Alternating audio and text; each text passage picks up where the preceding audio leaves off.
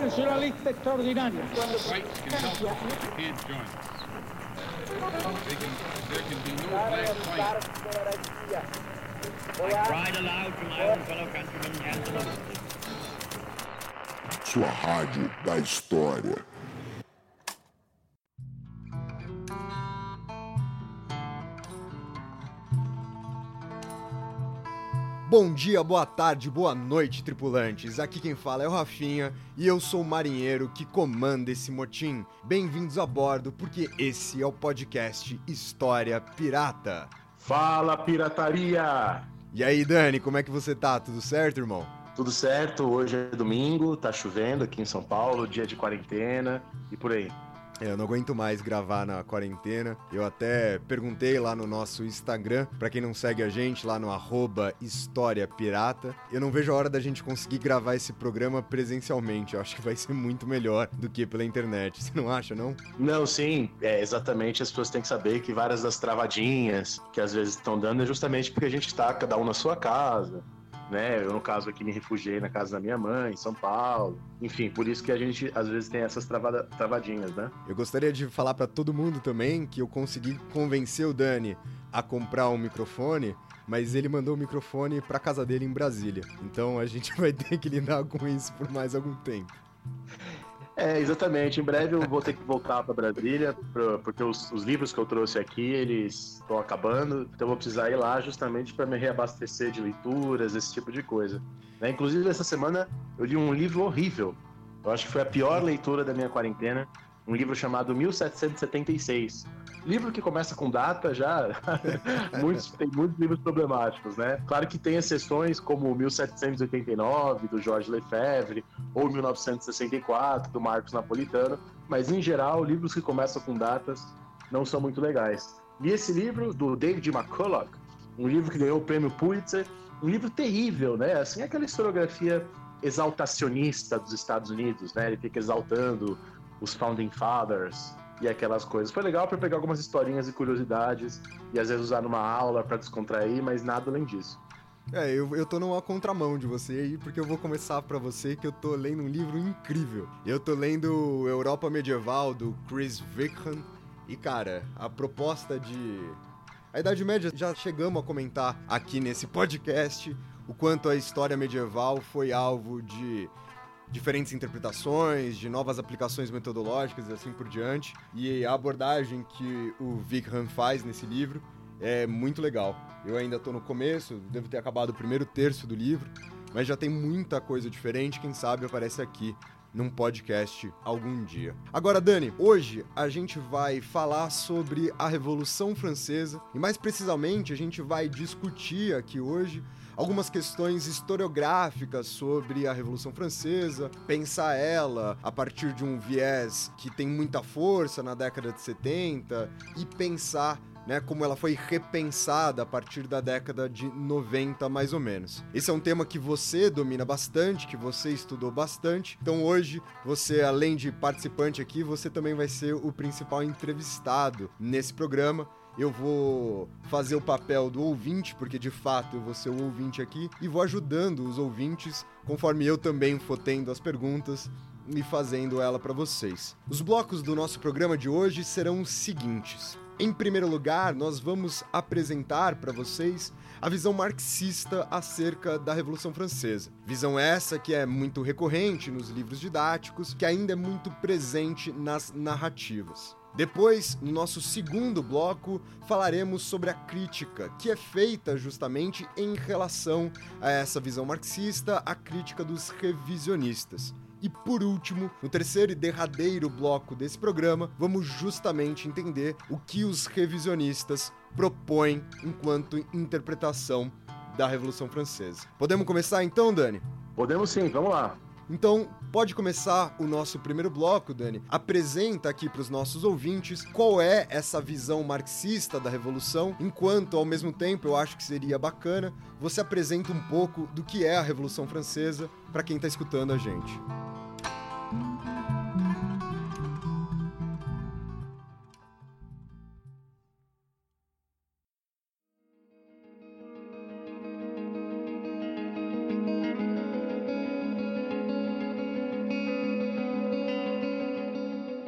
Antes de tudo, justamente nesse sentido, eu queria dizer que o que a gente vai apresentar no programa de hoje, para a maior parte, se não todos, os ouvintes, vai aparecer novidade. Né? Os ouvintes vão ouvir, porque é isso que o ouvinte faz, né? Mas os ouvintes escutarão o que a gente vai, vai dizer e vão falar: nossa, são visões novas da Revolução Francesa. Acontece que elas são novas para o grande público, especialmente o público que está acostumado com as produções didáticas, né? Com essas produções de ensino médio, que trouxe da escola, mas do ponto de vista dos historiadores, né, isso que eu vou apresentar hoje é sobretudo dos anos 90, começa antes, mas toda essa produção ela é feita sobretudo essencialmente na década de 1990. Só que é importante que o ouvinte entenda e conheça, justamente para que se ele quiser ler coisas mais recentes sobre a Revolução Francesa, coisas da década já de 2000, né, dos anos 2000, do milênio, né, de 2000, ele tem, ele já conheça o que é produzido antes, né? Ele já saiba o que, o que existe antes. Então, a gente vai apresentar hoje as transformações que aconteceram nas últimas décadas na historiografia da Revolução Francesa, nas visões da Revolução Francesa, para entendermos as coisas mais novas, né? Para entendermos o que vem sendo produzido aí.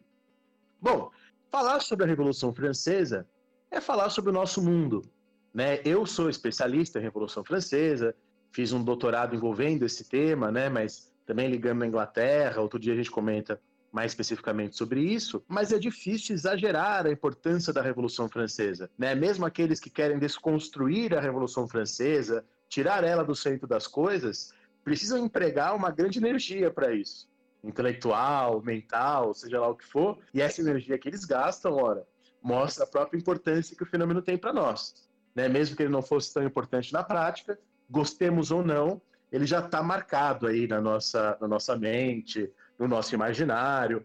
O próprio Hobsbawm, na Era das Revoluções, naquele texto curto e maravilhoso, vai dizer ó, as bandeiras tricolores, códigos legais, nosso sistema métrico, a ideia de educação universal, a ideia de guerra total, terrorismo, comunismo, democracia, nacionalismo, ditadura revolucionária, esquerda-direita. Quer dizer, se essas coisas não nascem na Revolução Francesa, essas coisas que eu acabei de falar, no mínimo a Revolução Francesa tem um papel determinante para a gente entender essas coisas. Bom, dito isso, os primeiros historiadores da Revolução Francesa existem na própria Revolução Francesa. Né? A Revolução Francesa ela historiou-se a si própria, né? ela, ela escreveu sobre si própria. Quem tiver interesse, existe um belíssimo site de divulgação científica, o mais antigo do Brasil, chamado Café História. E lá no site Café História, do meu amigo Bruno Leal, eu fiz um texto ano passado resumindo a história da história da Revolução Francesa, né? A historiografia da Revolução Francesa. Vocês colocarem no Google Daniel Gomes de Carvalho, Café História Revolução Francesa, vocês encontram esse, esse texto lá. Eu posso deixar o link para os nossos ouvintes na descrição do episódio de hoje. Então, lá na descrição do episódio de hoje, vocês vão encontrar o link direto para esse texto que o Dani escreveu. A gente não, não é o objetivo de hoje falar sobre toda essa história longa, mas eu quero dizer que, sobretudo a partir do século XX, surge uma historiografia Tá? O primeiro grande nome dessa tradição é, é, é o Jaurès, historiador famosíssimo, o Jean Jaurès, francês. Uma tradição que a gente pode chamar, alguns chamam de marxista, né? Mas não sei se marxista é correto, porque nem todos são exatamente marxistas. Alguns são socialistas, né? Então eu acho que um nome melhor para essa tradição historiográfica, em vez de marxista, embora ela seja muito devedora do marxismo, é, inegavelmente, melhor chamá-la, por exemplo, de jacobina. Então há uma tradição de uma interpretação específica da história da Revolução Francesa chamada jacobina. É claro que essa, essa interpretação não vem do nada. É claro que ela é muito devedora também das interpretações liberais do século XIX, né, do Michelet, do mesmo das coisas que vêm do Guizot, enfim. Ela não surge do nada, mas ela se consolida-se no século XX, uma tradição historiográfica da Revolução Francesa, que é uma tradição que a gente vai chamar de jacobina. E grande, os dois grandes nomes dessa tradição são o Georges Lefebvre, que na minha opinião é o melhor historiador dessa tradição, e o Albert Soubou, tá? que é um sucessor aí do Lefebvre, morreu, se não me engano, nos anos 80 ou final de 70, acho que foi nos 80. É, então, são, esses, são os meus grandes ícones. E a grande pergunta que o ouvinte vai fazer, então, é qual é essa interpretação marxista, socialista, jacobina da Revolução Francesa que está no Lefebvre, que está no Soubou? Bom, a interpretação seria mais ou menos o seguinte. Existiu um antigo regime um ancien régime em francês. Este antigo regime foi dominado, sobretudo, pelos dois estamentos, o clero e a nobreza. Ao longo da história do antigo regime, da Idade Moderna, a burguesia teria ganhado força, a ascensão da burguesia.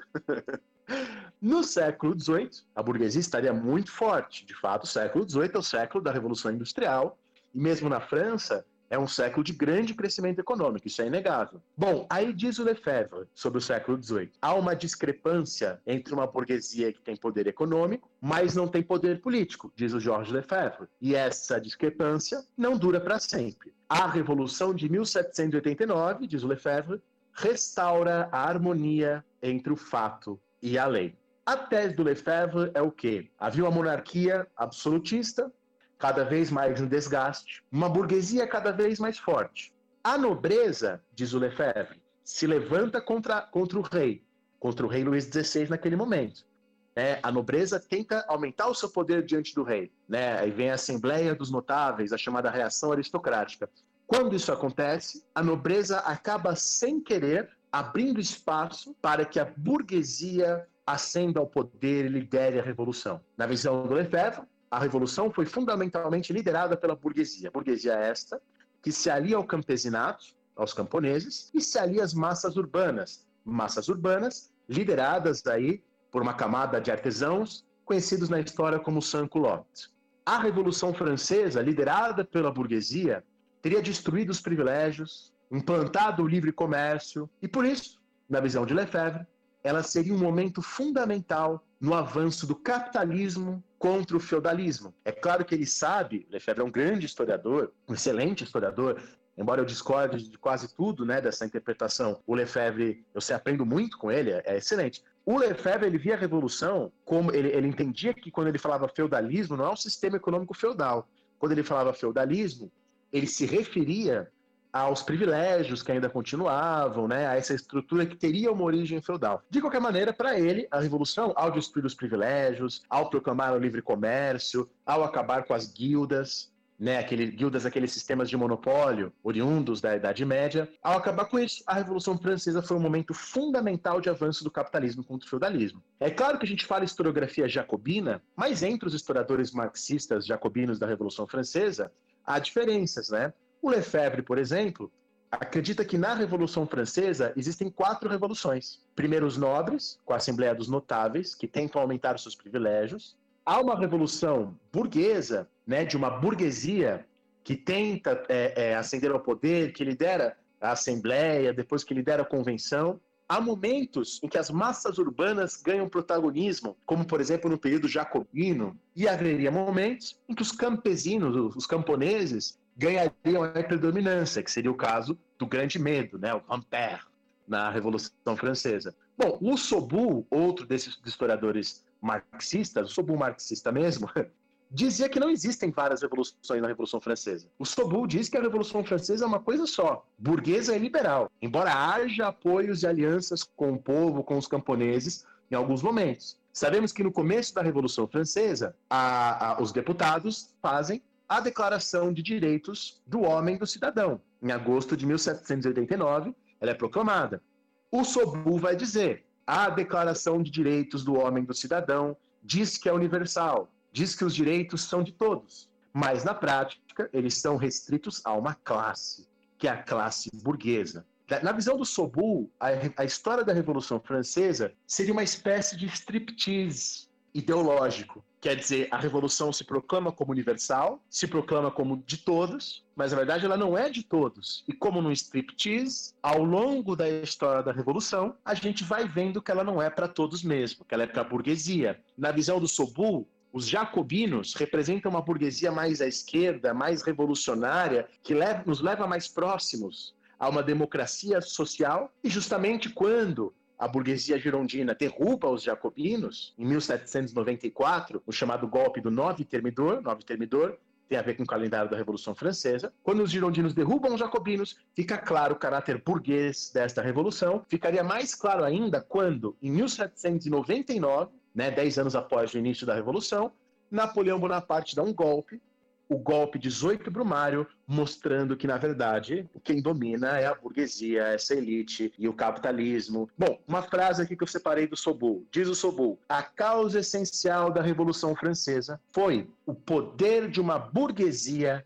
chegada à sua maturidade e confrontada por uma aristocracia decadente que se agarrava tenazmente aos seus privilégios. Então, a burguesia madura, uma aristocracia decadente, a burguesia destrói a aristocracia, caminho está aberto para o mundo capitalista. Esse é o coração, palavras de Sobu, o quer même de la question, né? o coração mesmo das coisas, né? a essência.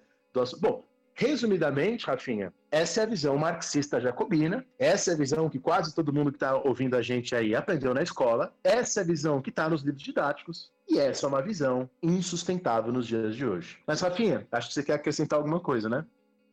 Dani, eu acho que o que o ouvinte pode agregar dentro dessa explicação é se ele tiver pelo menos um panorama geral dos eventos que compõem a Revolução Francesa, ou seja, do processo revolucionário, não na sua perspectiva interpretativa, como é justamente o que você está trazendo aqui pra gente, mas na sua questão mais factual. Então, eu vou lembrar aqui rapidamente quais são os fatos que compõem esses 10 anos que duram, né, a chamada Revolução Francesa. Então, num primeiro momento, antes mesmo, né, da eclosão da Revolução, a gente tem, como você chegou a mencionar, a convocação da Assembleia dos Notáveis. Para quem não sabe, a Assembleia dos Notáveis dentro da França representava justamente uma voz política por parte da nobreza francesa. A gente já até gravou recentemente uma breve animação com algum toque de humor lá pro nosso podcast discutindo o que era absolutismo, mas para quem não viu, vamos lembrar que absolutismo não é governar sozinho e que nunca foi isso nem mesmo na França, em que talvez nós tivemos o mais próximo do chamado absolutismo monárquico. Haviam várias estruturas que poderiam compor, que poderiam né, representar camadas da população na tomada de decisões. A Assembleia dos Notáveis é justamente uma dessas. Quando a Assembleia dos Notáveis é convocada por Luís XVI, então rei da França, há um atrito ali, né, entre as decisões da monarquia francesa, entre os desejos, principalmente visando algumas soluções econômicas para a França no final do século XVIII e a nobreza. E é esse atrito que leva à chamada convocação dos Estados Gerais, uma assembleia tripartite, onde nós teríamos representantes de cada um dos três estados franceses, né? Na França nós tínhamos o primeiro, o segundo e o terceiro estado. E uma das coisas importantes, eu acho que inclusive adiciona nessa discussão que você está trazendo para gente, é justamente a pluralidade atrelada a esse terceiro estado, no qual a burguesia e, portanto, esses interesses burgueses estão associados. E é justamente dentro da Assembleia dos Estados Gerais que a tensão começa a levar aos atos revolucionários em si. Inclusive, Dani, eu queria frear aqui por um breve segundo essa minha narrativa e fazer uma pergunta para vocês e eu prometo para os ouvintes que eu volto nessa narrativa. Mas eu, eu acho curioso nessa interpretação, não sei se você vai trazer isso mais tarde, mas hoje eu peguei o Marc Ferrot, o História de França, e peguei um pouco do Origens Culturais da Revolução Francesa, do Chartier, para dar uma olhada novamente. E aí eu me deparei com uma, uma confrontação muito grande aqui. Porque o Marc Ferro vai dizer o seguinte, assim, ele vai falar, num parágrafo do História de França, ele diz assim: "Não passava pela cabeça de ninguém, e muito menos pelas dos deputados dos Estados Gerais, que é justamente esse momento que eu tô da minha narrativa, queriam iniciar a era de uma revolução e que durante essa revolução o seu rei seria decapitado e a monarquia se desmoronaria. Então, o Marc Ferro apresenta uma coisa meio que aquilo não é de caso pensado, como se aquilo não tivesse no, dentro de um projeto revolucionário. E lá no Chartier, ele tá se referindo ao Tocqueville, na verdade, não é o Chartier que vai dizer isso, mas o Alex de Tocqueville. O Tocqueville diz assim no livro do Chartier: O acaso não desempenhou papel algum na irrupção da revolução. Embora tenha apanhado o mundo de surpresa, foi o desfecho inevitável de um longo período de gestação, a conclusão abrupta e violenta de um processo no qual seis gerações desempenharam um papel intermitente. Mesmo que ela não tivesse ocorrido, de qualquer maneira, cedo ou tarde, a velha estrutura social teria sido abalada. E eu acho que aqui nesse momento a gente já tem um choque de interpretações, né? Exatamente. E é muito interessante isso que você trouxe. E mas eu penso né? E o Chartier é alguém mais próximo, né, da, de nós, da historiografia contemporânea, alguém mais atualizado, vamos dizer assim, que o Marco Ferro. Eu penso que isso é O Chartier tá citando Tocqueville, na verdade, Dani. Isso, mas isso, isso que, o, que o Chartier traz do Tocqueville, não é à toa que ele está trazendo o Tocqueville, né? Isso tem a ver com muitas discussões que estão tendo na atualidade. O meu primeiro livro que eu li na quarentena, ao contrário do último que eu li agora, é um livro maravilhoso do Antoine Liut, né? Um historiador de agora, né, recente, que escreve sobre a história da celebridade, né, um livro dele chamado A Invenção da Celebridade, excelente. E o que, que o Liut fala nesse livro? Como no século XVIII, há emergência de uma coisa que nós chamaríamos de opinião pública. E o Robert Darnton, no livro dele O Iluminismo como Negócio, faz várias referências e, mostra com bastante talento como há, e isso é verdadeiro no século XVIII, uma transformação da opinião pública. Um exemplo, um iluminista famoso, o Marquês d'Argenson, foi o primeiro iluminista, inclusive, a usar a palavra democracia. E ele falava, lá na década de 1720, que ele já via a monarquia mais ou menos como carcomida, que ele já estava vendo o desmoronamento da monarquia em caminho. O Rousseau, no, no Emílio, também fala que em breve haverá uma revolução. Aliás, é no século XVIII que a palavra revolução vai mudando de significado. Revolução no século XVI e XVII tinha a ver com física. É a revolução dos corpos celestes, é o círculo né, que os astros fazem no universo. Revolução no século XVIII começa a mudar de sentido, começa a significar uma transformação grande, uma transformação adulta. E, na, e o Robespierre, na época da Revolução Francesa, vai mudar completamente para esse sentido a ideia de revolução. Então, eu estou mais com Chartier, porque os historiadores de hoje, estudando a opinião pública, estudando, como Robert Darnton fez 20, 30 anos atrás, os panfletos underground, né, os panfletos iluministas, que não são os que a gente conhece, não são Rousseau, não são Voltaire, mas eram panfletos às vezes pornográficos, que eram mais lidos pelas pessoas. Então, esse debate que você colocou é muito interessante. Eu não diria como Tocqueville, claro, que, é, que a revolução estava inscrita na história, que a revolução era uma coisa inevitável, né? Ninguém, é, dificilmente alguém diria isso nos dias de hoje. Porém, a maior parte dos historiadores estão percebendo que de fato já havia uma, uma transformação na sociedade do século XVIII. Até porque, e eu acho que eu fiz essa pergunta para você no meio da narrativa, porque uma coisa curiosa aqui é que é justamente aqui, nesse momento em que eu estava na reunião da Assembleia dos Estados Gerais, que a gente já tem a emergência, né?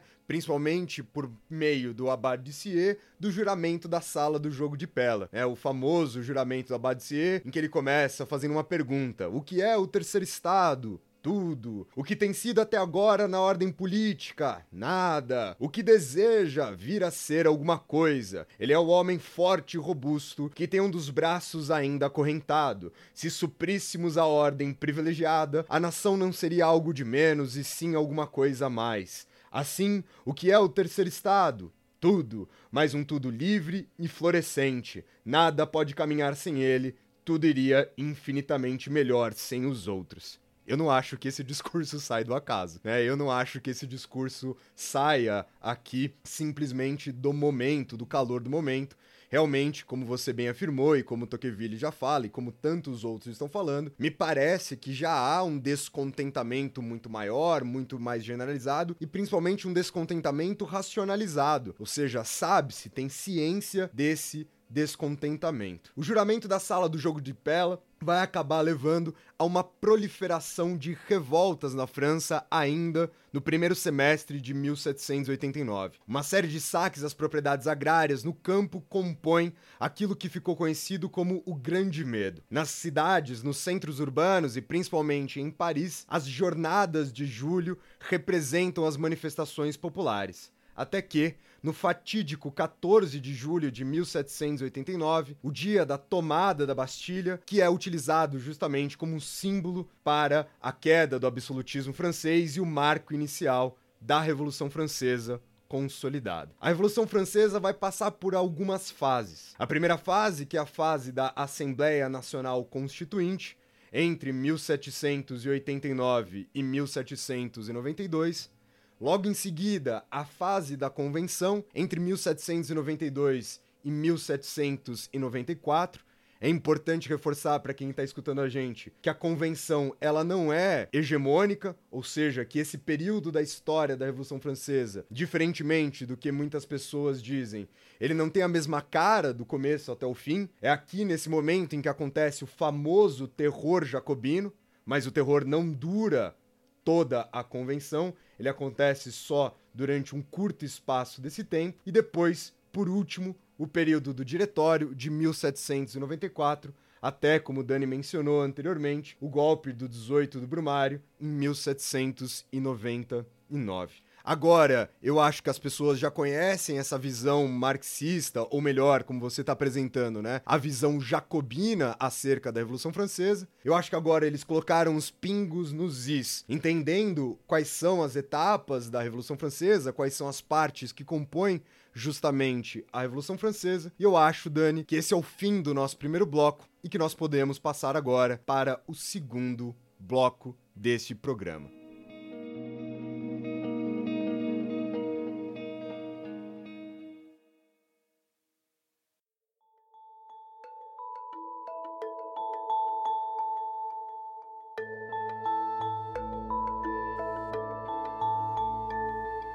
No segundo bloco desse programa, Dani, eu quero saber quais são as críticas a esse modelo interpretativo. Porque num primeiro momento, eu acho isso muito importante das pessoas entenderem que a crítica, quando ela é desse ponto de vista historiográfico, metodológico, ela só existe porque essa visão que você apresentou, ela faz sentido. Ela não é simplesmente um absurdo jogado. Você mesmo falou quão importante é o estudo do Lefebvre, assim, ainda que você discorde daquilo. Então, qual é a crítica que essa historiografia revisionista faz a essa visão que você apresentou? Bom, então a chamada historiografia revisionista da Revolução Francesa tem o seu auge na década de 1990 e o grande nome dos anos 90 foi o François Furet, né? Inclusive, no ano de 1989, quando a gente teve o segundo centenário da Revolução Francesa, foi feito um estudo sobre esse ano, e nesse ano saíram mais textos contra a Revolução Francesa do que a favor da Revolução Francesa. E o François Ferré, o revisionista, o revisionista, foi a estrela,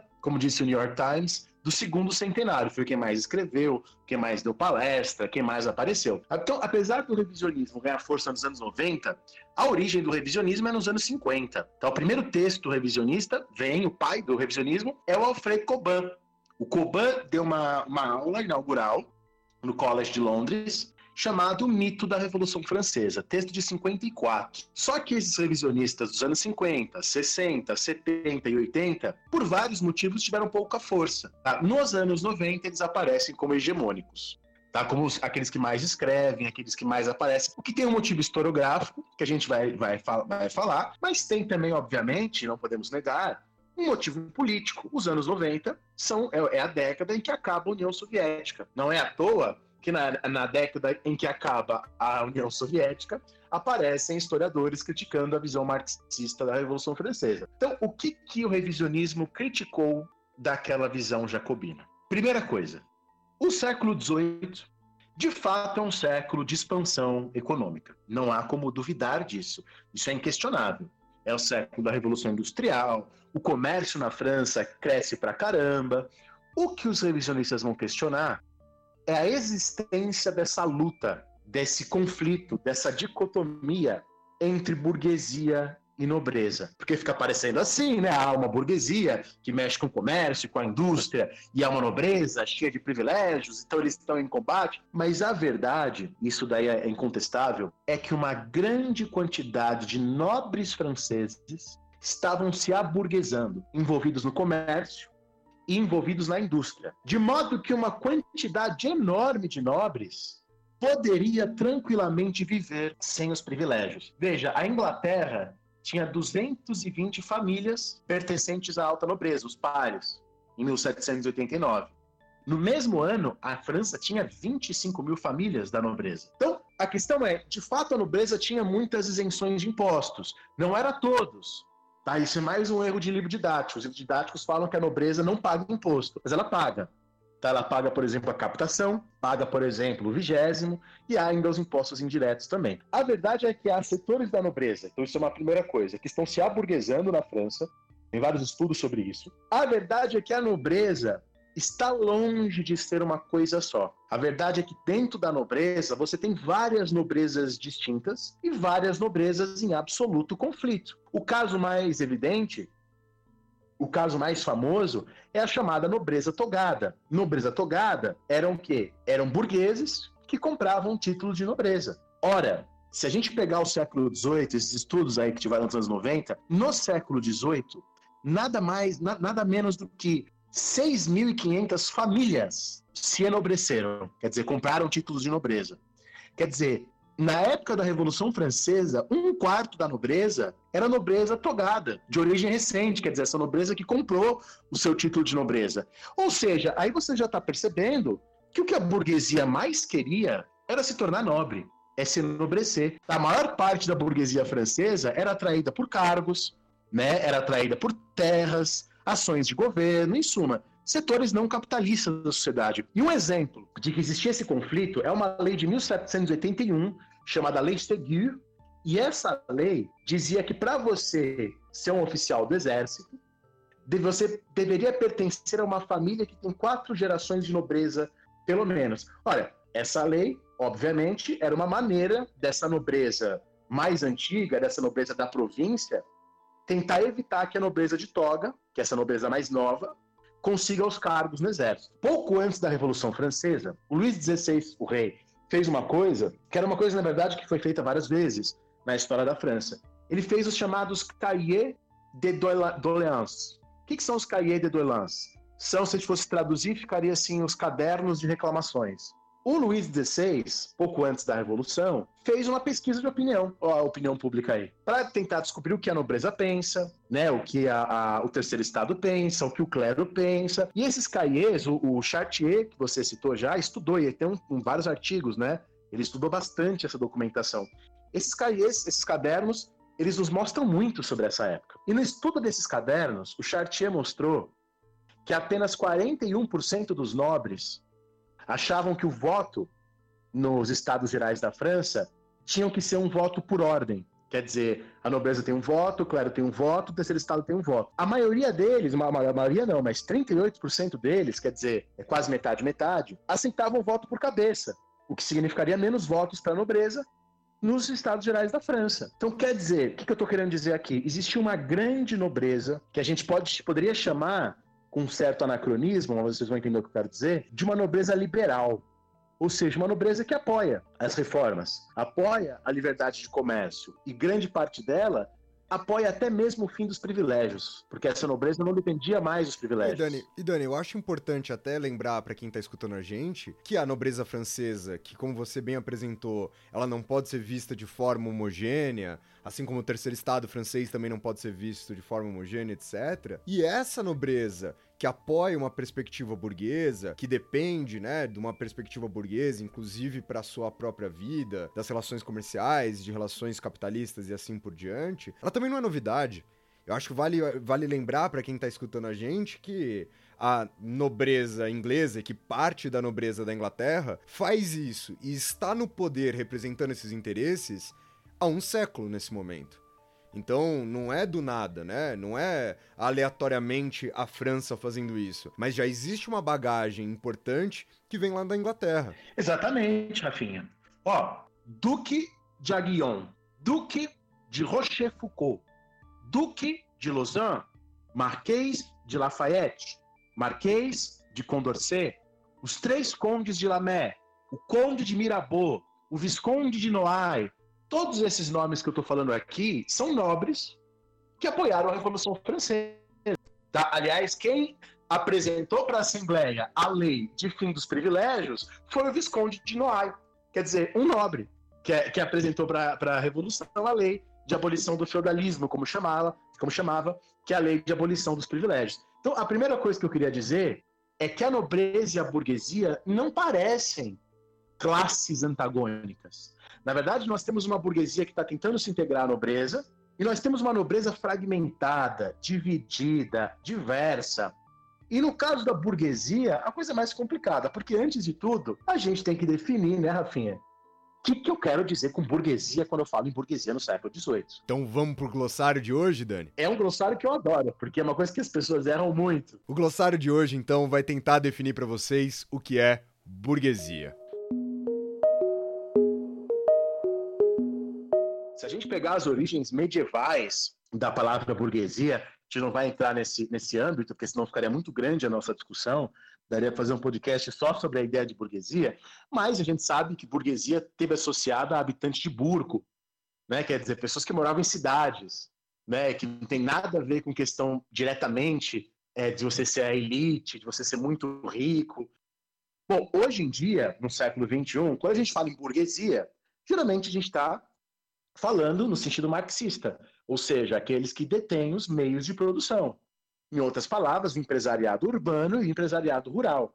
Os latifundiários, os fabricantes, os, os donos de fábricas, os donos de empresa. A grande questão é a seguinte: existia a palavra burguesia na época da Revolução Francesa. Esta palavra era usada, só que ela tinha um outro significado. Né? E aí começa a, a briga. O que, que significa burguesia durante a Revolução Francesa? Significa pessoas que não têm privilégios, então não são nobres nem clérigos, mas que têm dinheiro suficiente para não precisar trabalhar com as mãos. Então não são camponeses, que são a maioria da França, e também não são operários, trabalhadores urbanos, artesãos.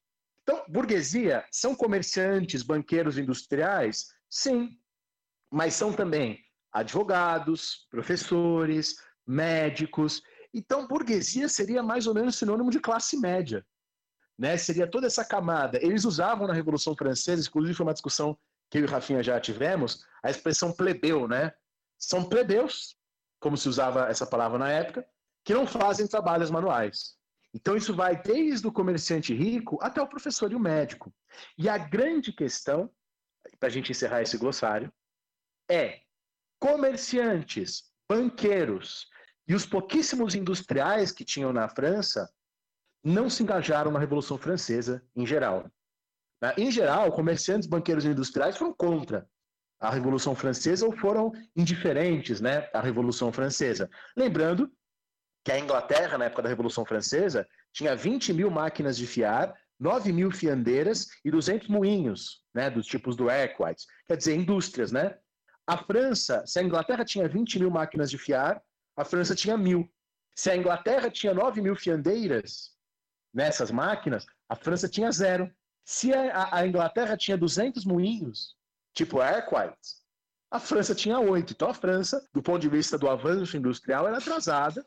E os industriais, banqueiros e comerciantes eram contra a Revolução Francesa. Então, quando a gente fala em burgueses liderando a Revolução Francesa, a gente está falando de médicos, professores e principalmente de advogados. Robespierre era um advogado. Tá? Então é esse o significado de burguesia nesse período. Boa, Dani. Então esse foi o nosso glossário de hoje. Vamos voltar para nossa narrativa? Vamos voltar para o nosso debate historiográfico? Então, a primeira questão do que eles estão colocando aí é que é falso você falar numa luta de classes entre nobreza e burguesia. As duas classes não eram homogêneas, e as duas classes elas estavam mescladas em vários sentidos, a ponto de eles questionarem se a gente pode chamar nobreza e burguesia de classe, como faziam os marxistas. Eu separei aqui, Rafinha, a definição do Mark Bloch de classe social. O Mark Bloch diz que classe social são pessoas cujo modos de vida são tão similares e as circunstâncias materiais são tão próximas para não criar conflito de interesses entre eles. Bom, se a gente for aceitar a definição de classe social do Mark Bloch, a nobreza e a burguesia não seriam classes no antigo regime. Bom, esse é o primeiro argumento dos revisionistas, que é um argumento bem forte, né? Não sei se você concorda comigo. Com certeza. O segundo argumento é dizer que a Revolução Francesa não ajudou no desenvolvimento do capitalismo na França. Ó, como que era o campo antes da Revolução Francesa? Agriculturas em pequenas unidades, policultura cultivada por camponeses. Como o transporte era ruim na França, o vinho era cultivado em várias partes da França. Né? Eu acho que de todas as regiões, só duas não tinham plantações relacionadas à, à produção de vinho. E por que, que isso acontecia? Não tinha especialização porque o transporte era precário. Então, policultura, agricultura em pequenas unidades. E aí, nesse aspecto, a França é bem diferente da Inglaterra, que já tem uma outra estrutura rural. Bom, depois da Revolução Francesa, depois de 1799, como que é a agricultura na França? Pequenas unidades, policultura e camponeses. A França não cria uma agricultura capitalista durante a Revolução Francesa, que vai produzir para o mercado, que contrata trabalhadores em troca de um salário. Ela permanece é basicamente pequenos proprietários camponeses cultivando várias coisas. Bom, então não há, na Revolução Francesa, uma transformação significativa da agricultura. Mas haveria uma transformação do setor industrial? Menos ainda. Aliás, durante a Revolução Francesa, tem várias crises, né? Em 1796, na época do diretório, eles abandonam o papel moeda, é, há uma escassez de dinheiro, há uma deflação. Depois da Revolução Francesa, a indústria francesa está ainda mais precária.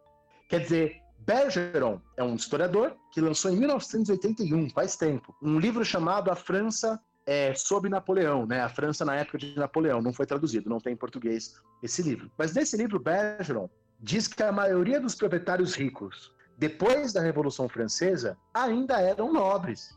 Os mesmos nobres não tinham mais privilégios, porque os privilégios foram abolidos, mas quer dizer, eram as mesmas pessoas. Teve os nobres que fugiram da França? Sim, mas não são tantos quanto a gente imagina às vezes. Né? Fala assim um terço dos nobres fugindo. Quer dizer, o Georges Lefebvre, o marxista, né? na verdade não é um marxista exatamente, mas um socialista, historiador socialista, o Lefebvre, ele fala, ó, oh, é um paradoxo gigantesco. A França experimentou a maior revolução da história do mundo, que é uma expressão do Marx, a expressão a maior revolução da história do mundo, e pouco mudou depois do ponto de vista econômico, do ponto de vista da indústria e da agricultura. Nesse livro, Bergeron diz que depois da era napoleônica, a França estava mais ou menos no mesmo nível econômico da época de Luís XVI, que a grande coisa que Luís XVI teria feito seria, a coisa que o Napoleão teria feito, desculpa, seria deixado a França no mesmo nível econômico da época do Luís XVI.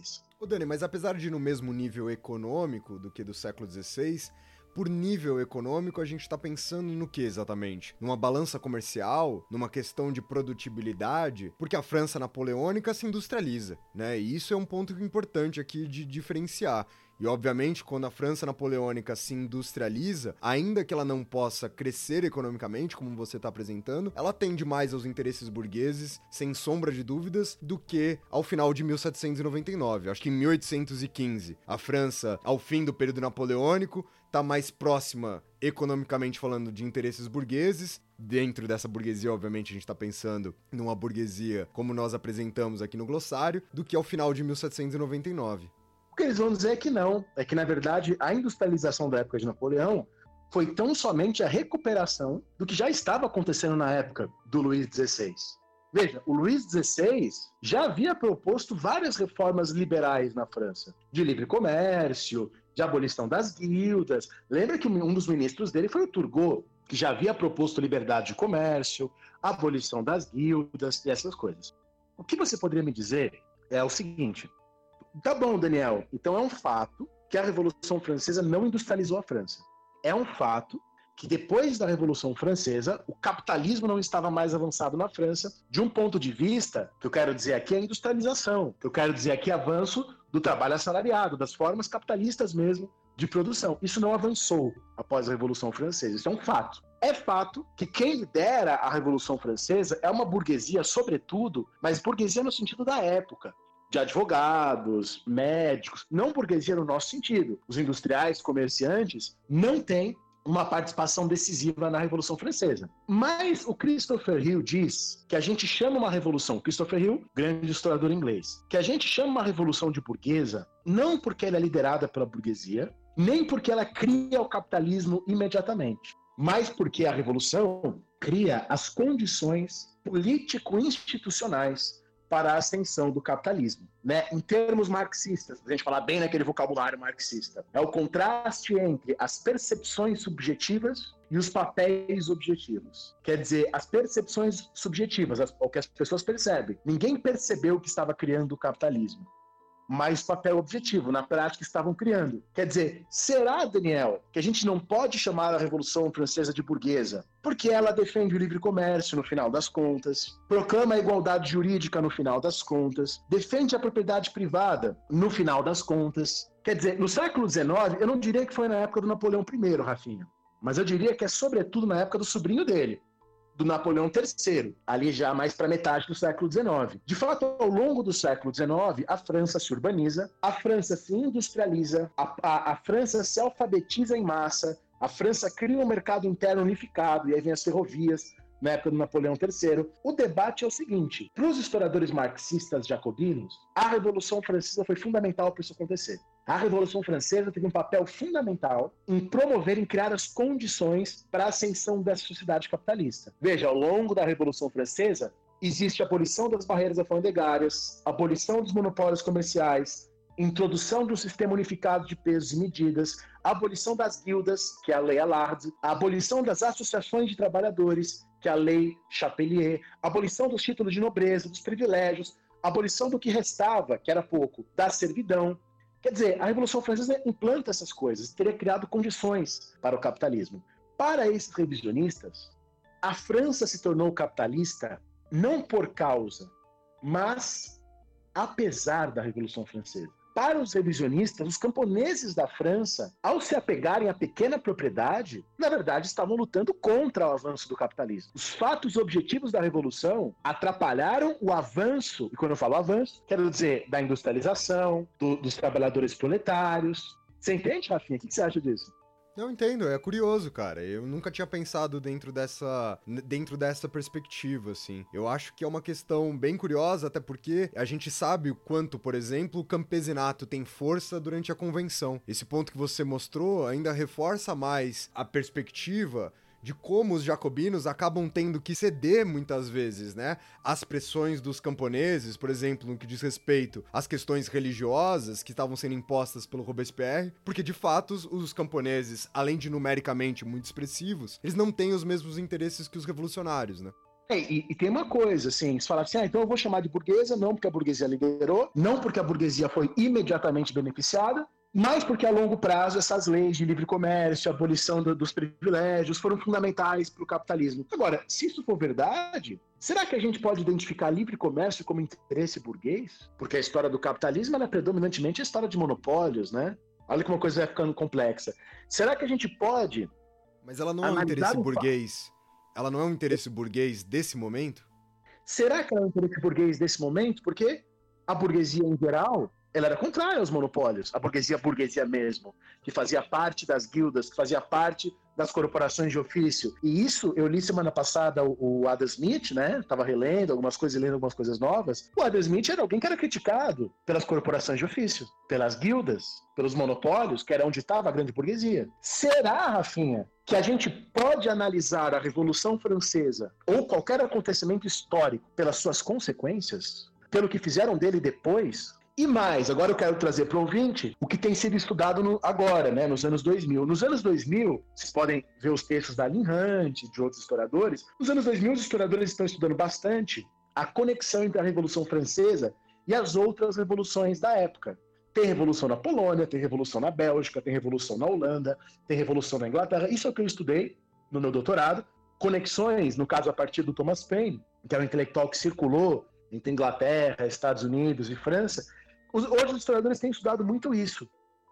E agora, na, nos Estados Unidos, também foram abolidos privilégios, monopólios comerciais. Quer dizer, se só isso é importante para a Revolução Francesa, a Revolução Francesa perde um pouco do seu papel. Bom, e a última coisa que eu queria dizer dos revisionistas é que os revisionistas questionam a identidade entre iluminismo e revolução.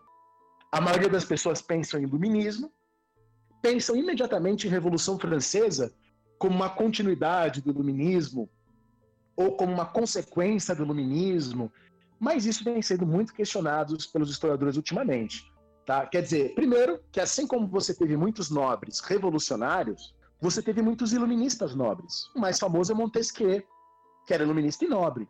Mas há outros também, como Mably. Mably é um dos primeiros comunistas da história a usar esse nome. Jacour, Condorcet, o grande Condorcet que eu adoro, Condillac, Vauvernague, Buffon, Euvélcio, Lavoisier, Quesnay, Turgot, Mirabeau. Quer dizer, tem vários iluministas que são nobres também. O Robert Darnton, historiador famoso norte-americano, naquele texto, o, The Business of Enlightenment, né, os negócios do iluminismo, iluminismo como negócio, é, ele mostra, ele vai estudar quais lugares na França e quais pessoas eram os principais assinantes da enciclopédia. Porque a enciclopédia, aquele texto dos iluministas, né, as pessoas assinavam a enciclopédia e elas foram recebendo aos poucos os pedaços. 12% dos assinantes das enciclopédias eram clérigos. Da, da, enciclopédia eram pessoas da igreja. 12%. Além dos parlamentos, dos, pessoas do exército, das burocracias. Então veja, a maioria dos iluministas desejavam uma ordem mais racional, mais pacífica, uma ordem mais livre, uma ordem mais aberta. Mas há exceções, há muitas exceções mas a imensa maioria dos iluministas eram contrários a uma revolução. Então eu penso, e aqui eu, eu, penso até um pouco diferente dos revisionistas, que a relação entre iluminismo e Revolução Francesa não é uma relação de causa e consequência, não é uma relação de identidade, uma coisa não leva a outra. Eu acho que é uma, uma relação muito mais dialética. Eu acho que assim, os iluministas, embora eles fossem assimilados à nobreza de alguma maneira, ainda assim eles estavam alienados do governo, ainda assim eles não participavam do, do, poder, não participavam das decisões. Isso é o que o Koselleck mostra, né?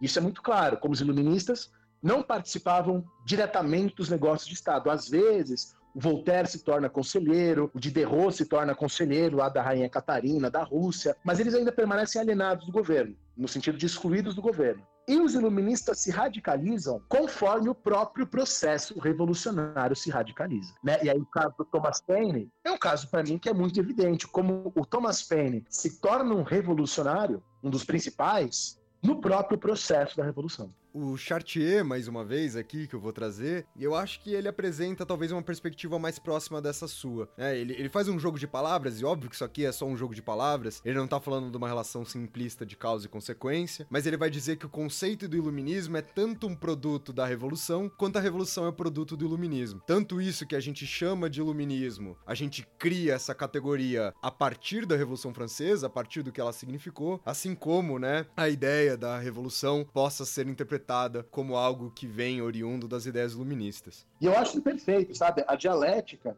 ela não é uma forma de pensar que é monopólio da esquerda, dos marxistas. A dialética é uma ótima lógica e os historiadores e os alunos, os estudantes de história, professores de história, tinham que usar mais, né? Mas então, Rafinha, basicamente é isso que eu queria apresentar como crítica à, à Revolução Francesa feita pelos revisionistas. Não há, então, uma dualidade entre burguesia e nobreza, não há uma relação direta entre Revolução Francesa e capitalismo. Se houver alguma revolução, e eu até alguma relação, e eu até acho que há, mas eu acho que é uma relação mais indireta do que direta, tá? E não há uma relação tão direta assim entre Iluminismo e Revolução Francesa. Antes da gente passar para o nosso próximo bloco, Dani, eu queria fazer uma última pergunta aqui para você, que me veio à cabeça enquanto você estava falando. Será que a gente não poderia pensar a Revolução Francesa? Óbvio que isso seria um revisionismo, é, no seu sentido ortodoxo da palavra, mas que a gente não poderia pensar a Revolução Francesa a partir de, um, de uma perspectiva marxista, mas pela uma via thompsoniana? Será que a gente não pode pensar a Revolução Francesa não como uma luta de classes no seu sentido dado da palavra, nobreza versus burguesia, mas entendendo que essa nobreza, ainda que sem consciência, mas de que ela está defendendo o seu papel já enquanto burguesia, essa pequena nobreza, que a gente, como está falando, vai apresentar interferências nesse cunho político? É legal você ter perguntado isso, porque a principal resposta aos revisionistas foi feita nos anos 90 pelo Hobsbawm, num texto do Hobsbawm chamado Ecos de Marselhesa, um texto curtinho fantástico, muito bom. Nesse texto, Hobsbawm mostra como após a Revolução Francesa, nos anos de 1830, aqueles liberais de 1830 que a gente chama de liberais doutrinários, né, o Guizot é o grande nome, que ali já havia uma consciência burguesa, eles já se chamavam de burgueses, eles já falavam os liberais de revolução burguesa, tá? Os primeiros a falarem de revolução burguesa não são os marxistas, são os próprios liberais. Tá? O, o François Guizot, a Madame, a Madame de Staël, todos eles já enxergavam a Revolução Francesa como uma revolução burguesa. Tá? É, mas para eles, burguesa significa a ascensão das classes médias, a destruição de um mundo nobiliárquico. Tá? O Tocqueville, o Tocqueville, no antigo regime da Revolução, ele fala: as classes são a coisa que mais importa na história. Isso não foi dito por um marxista, isso foi dito por um dos principais liberais da história, que é o Alexis de Tocqueville. Então, quer dizer, eu acho que nesse sentido, Rafinha, é possível. Acho que a Revolução Francesa tem um papel fundamental na, na construção de uma consciência de classe que vai se tornar bastante evidente no século XIX. Tanto que para o Marx, a Revolução Francesa tem um aspecto central. O próprio Firret escreveu um livro né, sobre a visão de Marx, Marx e a Revolução Francesa. Então, nesse sentido, sim.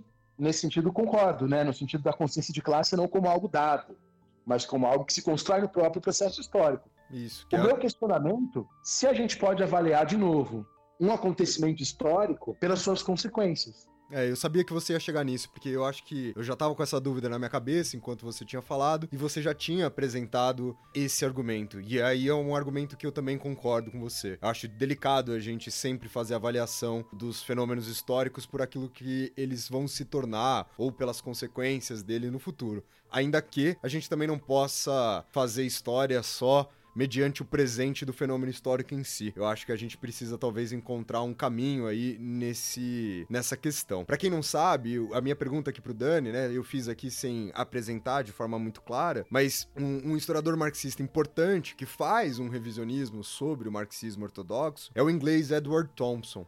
E o Thompson apresenta essa ideia de que as ações de classe elas podem preceder, ou seja, elas podem acontecer anteriormente à consciência de classe. Então por isso que eu perguntei pro Dani se a gente não poderia escrever uma Revolução Francesa a partir dessa visão, a partir dessa perspectiva thompsoniana. Mas eu acho que esse debate foi E muito o legal. que não sabe, Pode falar. o Rafinha é, estudou na Unicamp, veio da Unicamp, por isso que ele fica pensando em Thompson toda hora, né? A Unicamp ah, foi fundamental nas leituras de Thompson, né? Para trazer o Thompson para o Brasil, inclusive ler algumas coisas da história do Brasil a partir das perspectivas metodológicas do Thompson, né? Exatamente, exatamente. Então, isso vem dentro de mim. Ah, o meu pensamento thompsoniano, ele antecede a minha consciência sobre o meu pensamento thompsoniano.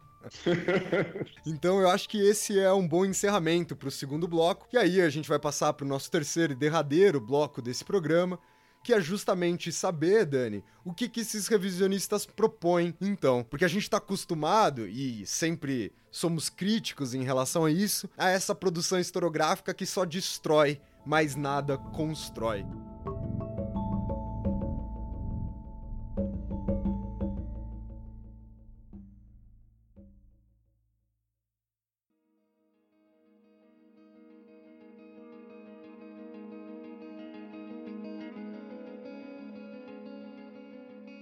Então, qual que é a proposta desses revisionistas acerca da Revolução Francesa?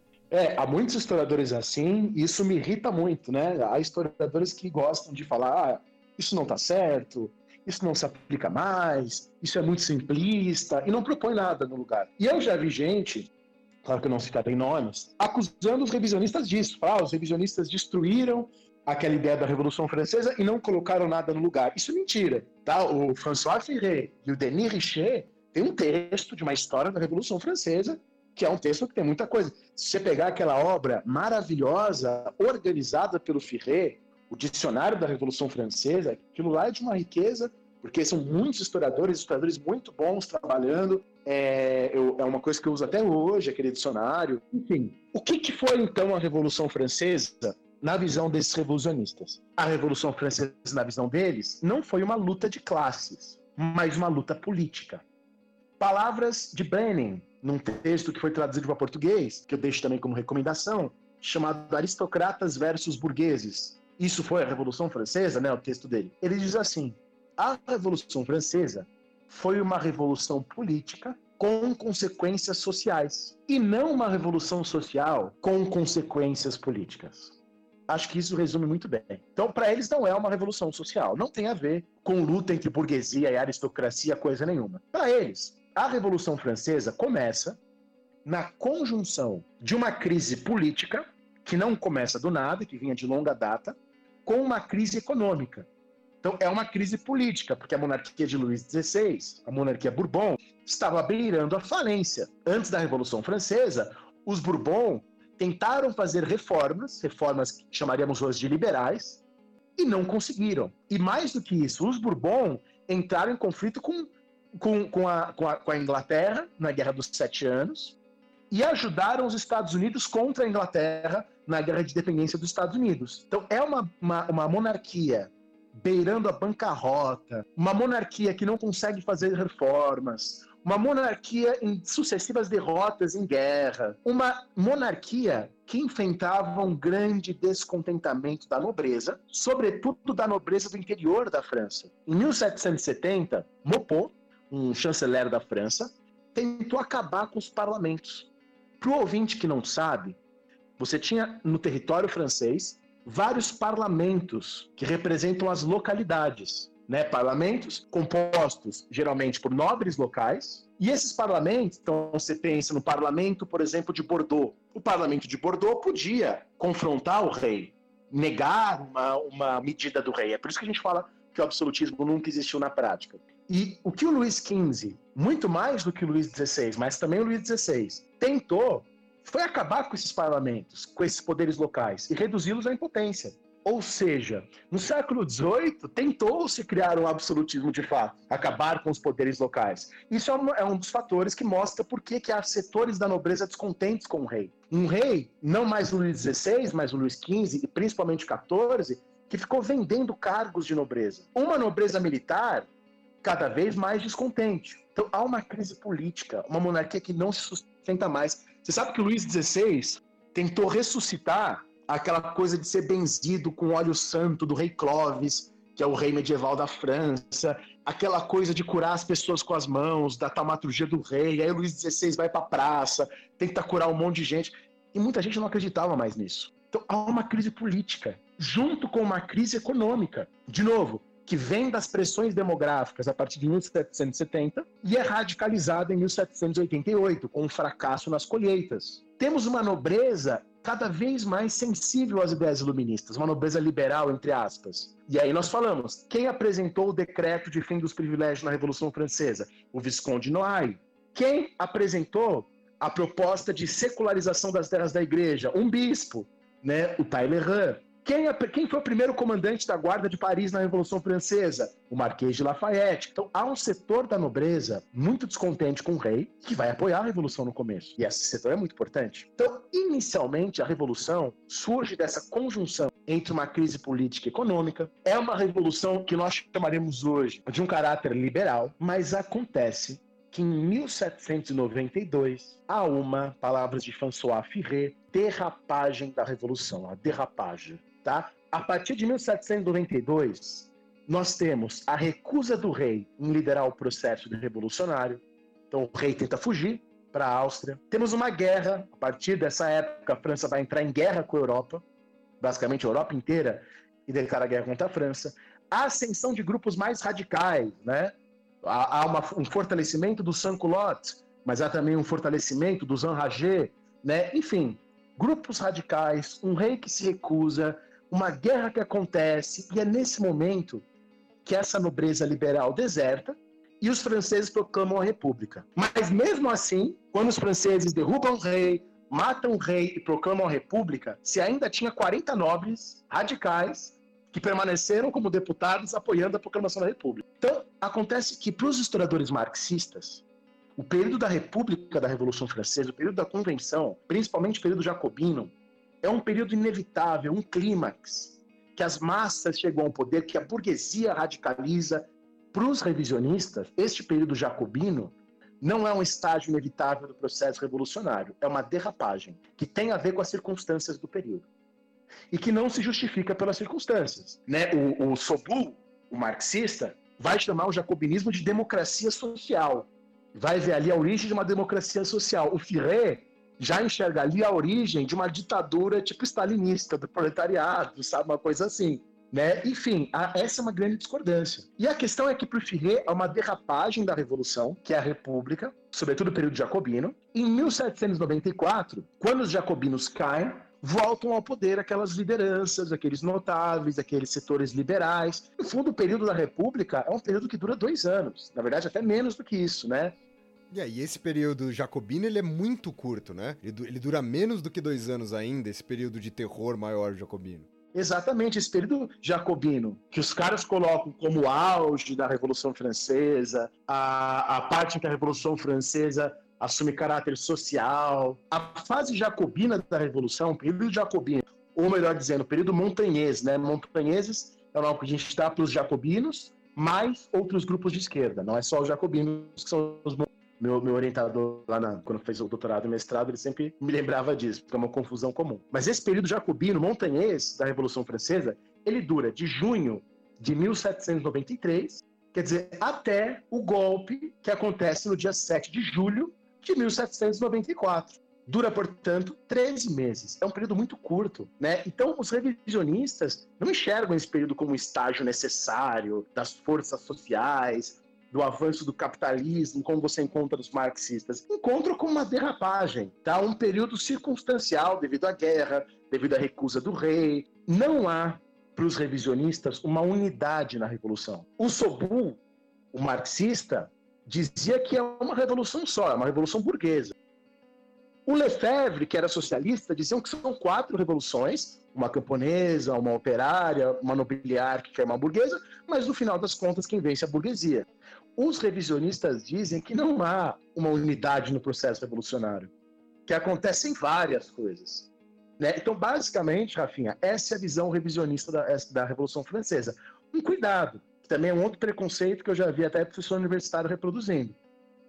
Essa visão que os revisionistas trazem da Revolução Francesa não significa necessariamente que para eles a Revolução Francesa não foi importante. Você tem uns revisionistas mais radicais, né? É o Solé, enfim. Mas, em geral, e aqui pegando o Firret, que é o mais importante, para esses caras, para esses historiadores, a Revolução Francesa continua importante. Só que ela não é a fundadora do capitalismo.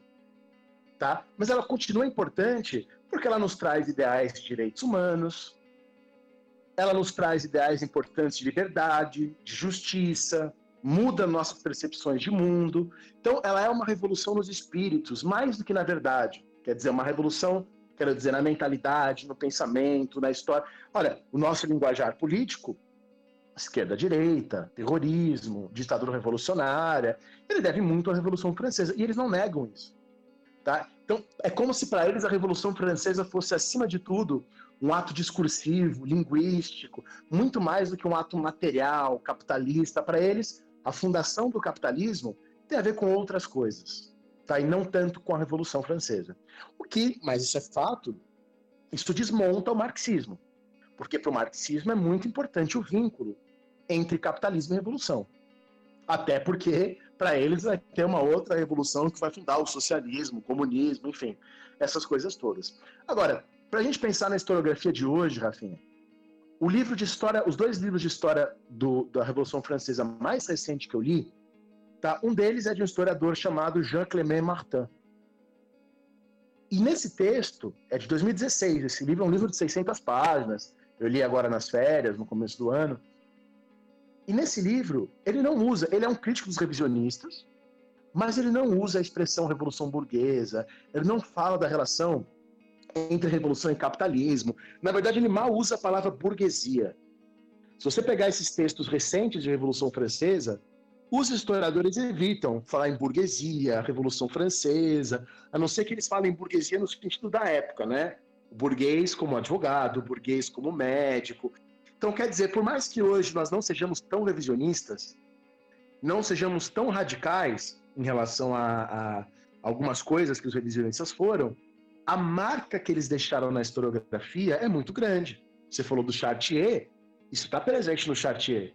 Eu citei a Lynn Hunt, agora citei o Jean-Clément Martin, né, são historiadores de hoje, e esses historiadores vão analisar outras perspectivas, então não são mais revisionistas, porque eles não estão mais preocupados em atacar a historiografia marxista, o Sobu, isso já foi, isso já faz muito tempo. Mas permanece neles a herança dessas críticas. Eu escrevi no meu doutorado assim: é muito difícil hoje você chamar a Revolução Francesa de burguesa sem antes fazer uma boa justificativa, uma boa explicação. Por isso que como essa questão não interessava no meu doutorado, que é sobre política mesmo, eu não entrei nessa questão, né? Mas logo depois eu mesmo escrevi no meu doutorado, ó, mas eu penso que a Revolução Francesa é um caos, mas caos não no sentido de bagunça, caos no sentido da mitologia grega, o caos criativo, o caos criador, Quer dizer, é de lá que sai muito dos nossos debates contemporâneos, das nossas noções modernas. Quando eu estava no mestrado, em 2012, eu tive aula com um professor aposentado já, que deu um curso do mestrado, que é o professor Jobson de Arruda, né? E o Jobson, ele ainda sustentava que a Revolução Francesa é uma revolução burguesa.